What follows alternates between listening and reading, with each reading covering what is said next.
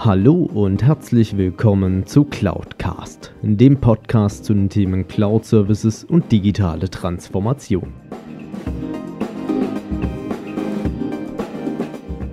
Mein Name ist Alexander Derksen, ich bin IT-Kundenberater für Cloud und Managed Service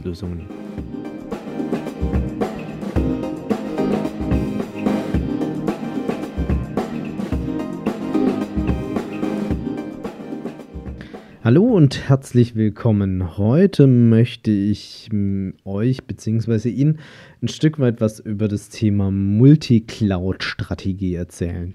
Was verbirgt sich da dahinter? Welche Vorteile hat das Ganze für mich und äh, warum sollte ich das vielleicht in Betracht ziehen oder warum auch nicht? Ähm, das Thema Multi-Cloud-Strategie ist sicherlich eines der umstrittensten Themen überhaupt.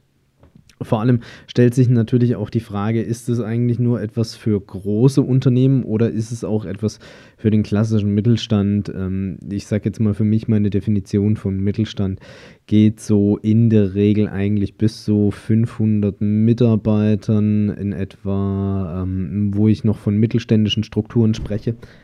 Alles andere, was dann darüber hinaus ist, ähm, geht dann doch meistens irgendwie in Konzernstrukturen oder in Richtung Holdings dann rein. Und ähm, da ist natürlich der große Knackpunkt, ähm, was äh, bringt mir denn so eine Multi-Cloud-Strategie, beziehungsweise wie kann ich diese effizient für mich nutzen? Multicloud ist eigentlich bei vielen Unternehmen, auch wenn sie es gar nicht wirklich wissen oder ähm, noch nicht inten, äh, ja, intensiv praktizieren, kann man nicht sagen, sondern bewusst praktizieren, ähm, bei doch ziemlich vielen ein Thema. Und äh, vor allem sehe ich da auch den großen Vorteil, gerade äh, je kleiner die Unternehmen sind, dass man das eigentlich für sich nutzen kann.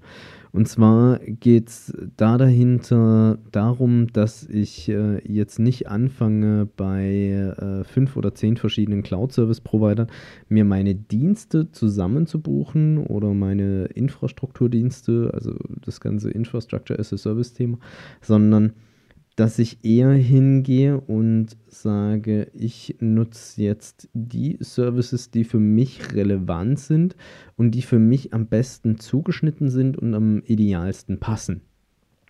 Und ähm, gehen wir das Ganze mal anhand von vielleicht dann auch einem Praxisbeispiel gleich da mal durch, wie sowas denn aussehen könnte. Also es ist ja so bei vielen, ähm, die sagen, okay, ich gehe in die Cloud, die wollen natürlich irgendwie alles aus einer Hand haben. Die gehen dann zu ihrem lokalen Systemhaus äh, oder IT-Ansprechpartner oder IT-Partner und sagen, hey, ich möchte in die Cloud gehen, ich muss hier irgendwie was machen.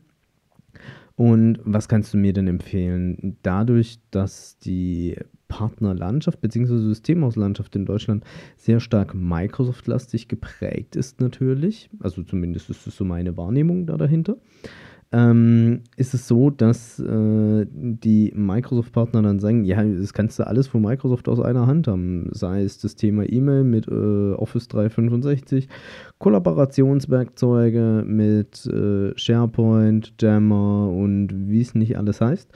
Und ähm, dann, wenn es dann in Richtung ERP-Lösungen geht, da gibt es dann dieses äh, Dynamics 365, das kann auch noch CRM. Und ähm, auswerten kannst du dann das Ganze mit Power BI. Und somit ist man dann irgendwo, ich sag jetzt auch mal ein Stück weit gefangen innerhalb dieses Ökosystems namens Microsoft. Und man hat sich allerdings da dahinter erstmal keinerlei wirklichen Gedanken gemacht, ist denn das für mich auch wirklich das Passende und auch das Richtige? Ähm, und da ist auch der große Punkt, wo ich auch immer wieder sage, lass uns doch auch die Anwendersicht mit anschauen. Mit was kommen die denn besser klar? Und ähm, was kommt deren Bedürfnisse denn nach?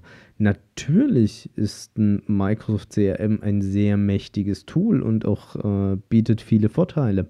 Da dahinter gerade in Richtung Integration mit anderen Systemen wie Mail mit Exchange oder ähm, dann auch die Integration in mobile Plattformen. Aber auf der anderen Seite haben auch andere Hersteller, beziehungsweise Softwareanbieter in dem Bereich ihre Schnittstellen und äh, Systeme so weit geöffnet, dass die sich zu jeglichem anderen System irgendwo konnektieren lassen und ähm, dort dann auch miteinander kommunizieren. Und ich habe ja auch äh, gerade schon ein bisschen darüber gesprochen, dass ich ein, auch ein kleines Praxisbeispiel hierzu mal mit reinbringen möchte, wie so eine Multi-Cloud-Strategie aussehen kann. Ich habe das in vielen Kundensituationen so erlebt, dass man so umgesetzt hat, beziehungsweise auch ähm, das ganze Thema dann wirklich gelebt wurde. Äh, was natürlich äh, für die Kunden auch vielerlei Vorteile hatte, weil man war nicht abhängig von diesem einen Anbieter da dahinter, sondern man konnte schauen, dass die Systeme irgendwo immer noch an der einen oder anderen Stelle weiterlaufen. Ähm, und nicht der gesamte Geschäftsprozess beeinträchtigt ist. Also mein gesamtes Unternehmen am Ende des Tages steht, wenn ich sage jetzt mal das Rechenzentrum meines Service Providers dann abbrennt oder die Verbindung gerade nicht da ist, sondern ich konnte dann mit irgendwie den anderen Mitteln und Systemen zumindest noch weiterarbeiten, auch wenn da dahinter schon sehr viel getan wird, dass die Verfügbarkeit der Systeme gewährleistet ist. Also was hat man beispielsweise gemacht? Man ist hingegangen, hat eine, zunächst eine Klassifizierung und Kritikalitätsbewertung der Systeme durchgeführt. Wie sieht sowas aus? Ähm, man geht hin und sagt, okay, was habe ich denn für Dienste, die ich künftig bereitstellen muss, beziehungsweise die ich Stand heute brauche, um meinen Geschäftsbetrieb aufrechtzuerhalten. Da ist dann ein Dienst beispielsweise das Thema E-Mail, wo ich sage, okay, Mails müssen irgendwie ankommen, müssen zu mir kommen und ich muss auch Mails verschicken können. Auf der anderen Seite äh, sind es dann natürlich die klassischen Dateidienste, also wo lege ich meine Daten ab, beziehungsweise wie sind die mir zur Verfügung gestellt. Wenn ich dann natürlich auch noch mit externen Stellen zusammenarbeite, sei es jetzt beispielsweise im produzierenden Bereich, dass ich äh, sage, ich habe hier vielleicht noch ein Ingenieurbüro, mit dem ich zusammenarbeite oder eine Designagentur oder auch Marketingunternehmen, die für mich, äh, ein, ich sage jetzt mal im einfachsten Fall, ein Verpackungsdesign machen, ähm, muss ich ja denen irgendwie Daten zur Verfügung stellen, beziehungsweise möchte die ja am Ende des Tages auch irgendwie erhalten. Und da macht man sich natürlich dann auch Gedanken darüber, was ist denn da die ideale Art und Weise der Bereitstellung.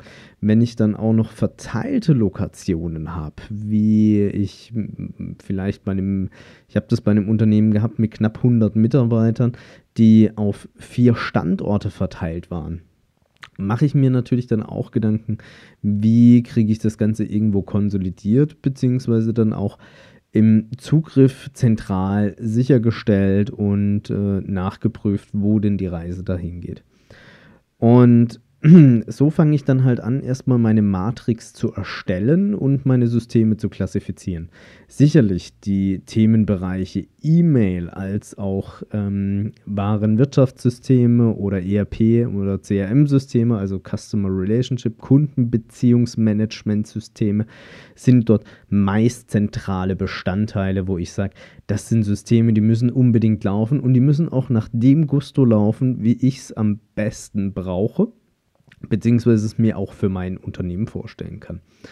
Und so ein klassisches Szenario, was ich auch teilweise immer mehr entdecke, gerade wenn es junge mittelständische Unternehmen sind, die aber dennoch sehr erfolgreich am Markt unterwegs sind, dann sprechen wir darüber, dass eigentlich ähm, nicht mehr ein, so ein klassisches ERP-System eingeführt wird oder CRM-System, sondern die gehen dann teilweise hin und nutzen dann einfach Salesforce, weil es ist für die einfach von der Bedienung her, sie können es schnell nutzen und haben recht wenig Stress damit, wie das Ganze dann angebunden werden kann.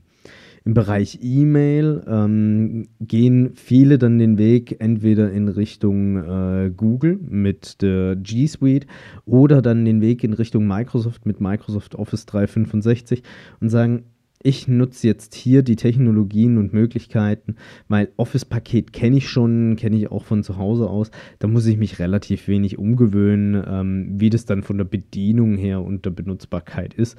Und die meisten kennen es auch aus ihrem bisherigen beruflichen Alltag heraus, wie sie die Systeme genutzt haben. Im Bereich Dateidienste wird es dann allerdings schon sehr spannend, weil dort wird dann nochmal unterkategorisiert und wird dann auch geschaut, okay, was passiert denn mit den Dateien? Müssen mehrere Leute zusammen an einer Datei arbeiten? Ähm, Sind es vielleicht einzelne Personengruppen oder auch nur einzelne Personen, die bestimmte Dateien bearbeiten. Also ich kenne das beispielsweise bei mir so im Angebotswesen, habe ich relativ schnell eine Gruppe von zwei bis drei Leuten zusammen, die gemeinschaftlich an diesem Angebot arbeiten, damit wir das dann am Ende des Tages dem Kunden dann als Komplettlösung liefern können. Und so ergeben sich natürlich dann die unterschiedlichsten Anforderungen, wo ich mir dann auch Gedanken drüber machen muss, wie sieht meine Lösung denn dann da dahinter aus. Es können dann sein, dass ich sage, okay, ich habe noch meinen klassischen File-Server für meine sehr hochkritischen Compliance-seitigen Daten, wo ich sage, die sollen und dürfen das Unternehmen oder mein Haus definitiv nicht verlassen. Bis hin zu, ich habe äh, Shared Services beziehungsweise ähm, Systeme, wo ich auch äh, mit externen Leuten kommunizieren muss oder die ich irgendwie extern immer zur Verfügung haben muss. Wo man dann die Überlegung fährt, nutze ich vielleicht eine Dropbox-Lösung oder ähm, beispielsweise Citrix Sharefile da dahinter, um diese äh, Verfügbarkeit zu gewährleisten. Und ähm, das sind so die kleinen Anfänge, wo man sich natürlich innerhalb seiner Cloud-Strategie Gedanken machen sollte. Weil es ist nicht immer die beste Wahl, wenn man sagt, okay, ich verlasse mich hier auf einen Anbieter, ähm, wie schon gesagt, sondern es ist auch der Punkt, äh, gerade bei so einer Multi-Cloud-Strategie, wo ich mir halt einmal die Gedanken mache, welches System passt am besten zu mir das mache ich ja bei meiner klassischen äh, lokalen Systemlandschaft ja auch, wo ich schaue, okay, womit können meine Benutzer bzw. meine äh, Prozesse am besten unterstützt werden und mein Unternehmen am einfachsten und effizientesten vorangebracht werden und was ist natürlich auch von der Usability her möglichst einfach, ähm, damit ich hier den größtmöglichen Nutzen herausziehe. Ähm, auf der anderen Seite geht es natürlich dann auch um die Kompatibilität zueinander, also wie schon erwähnt, das Thema Schnittstellen.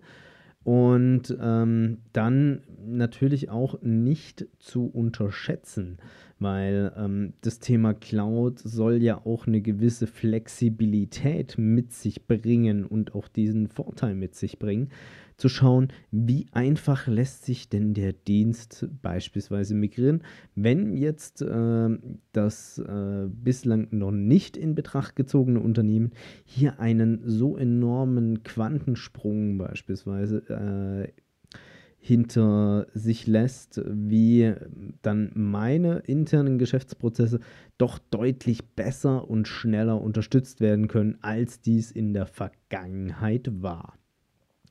Und so kommen dann wirklich die spannendsten und interessantesten Konstellationen zustande. Sei es dann, wie schon erwähnt, Kombinationen aus Microsoft Office 365 mit Salesforce und Dropbox, wo schon allerdings alle drei beteiligten Parteien in diesem Fall, also sowohl eine Microsoft, eine Dropbox oder eine Salesforce, ziemlich viel von Haus aus getan haben, dass die Systeme miteinander harmonisieren und auch funktionieren und äh, hier sich nicht gegenseitig blockieren, sondern auch äh, einen Mehrwert in Summe voranbringen. Und ähm, dann halt äh, muss man natürlich schauen, welche Systeme habe ich denn noch. Es gibt inzwischen auch viele Software-as-a-Service-Spezialapplikationen am Markt, die für bestimmte Branchen äh, schlussendlich doch ihren eigenen Charme und Mehrwert bringen. Sei es beispielsweise, wie ich es mitbekommen habe von äh, einem guten Freund und Bekannten von mir, der als Rechtsanwalt unterwegs ist, wo es eine komplette Software-as-a-Service-Applikation gibt, die ähm, eine komplette Mandantenverwaltung und dergleichen mit sich bringt. Oder dann auch ähm, im Bereich äh, Logistiksysteme, wo Software-as-a-Service-Applikationen das ganze Thema der Intralogistik am Ende des Tages optimieren, ohne dass ich mir dafür jetzt im Haus große Infrastrukturen bereitstellen muss. Ja, ähm, es ist ein großes Themenfeld und es gibt sicherlich nicht den einen Anbieter, der, beziehungsweise doch, es gibt den ein, viele einzelne Anbieter, die sagen, wir können alles, äh, um es vielleicht auch mit dem wunderbaren Slogan des Landes Baden-Württemberg vor einigen Jahren zu sagen, wir können alles außer Hochdeutsch. Ähm, aber es ist nicht unbedingt immer der einfachste Weg, beziehungsweise auch der schönste am Ende des Tages, der Sie beziehungsweise euch in seinem Geschäft unterstützt.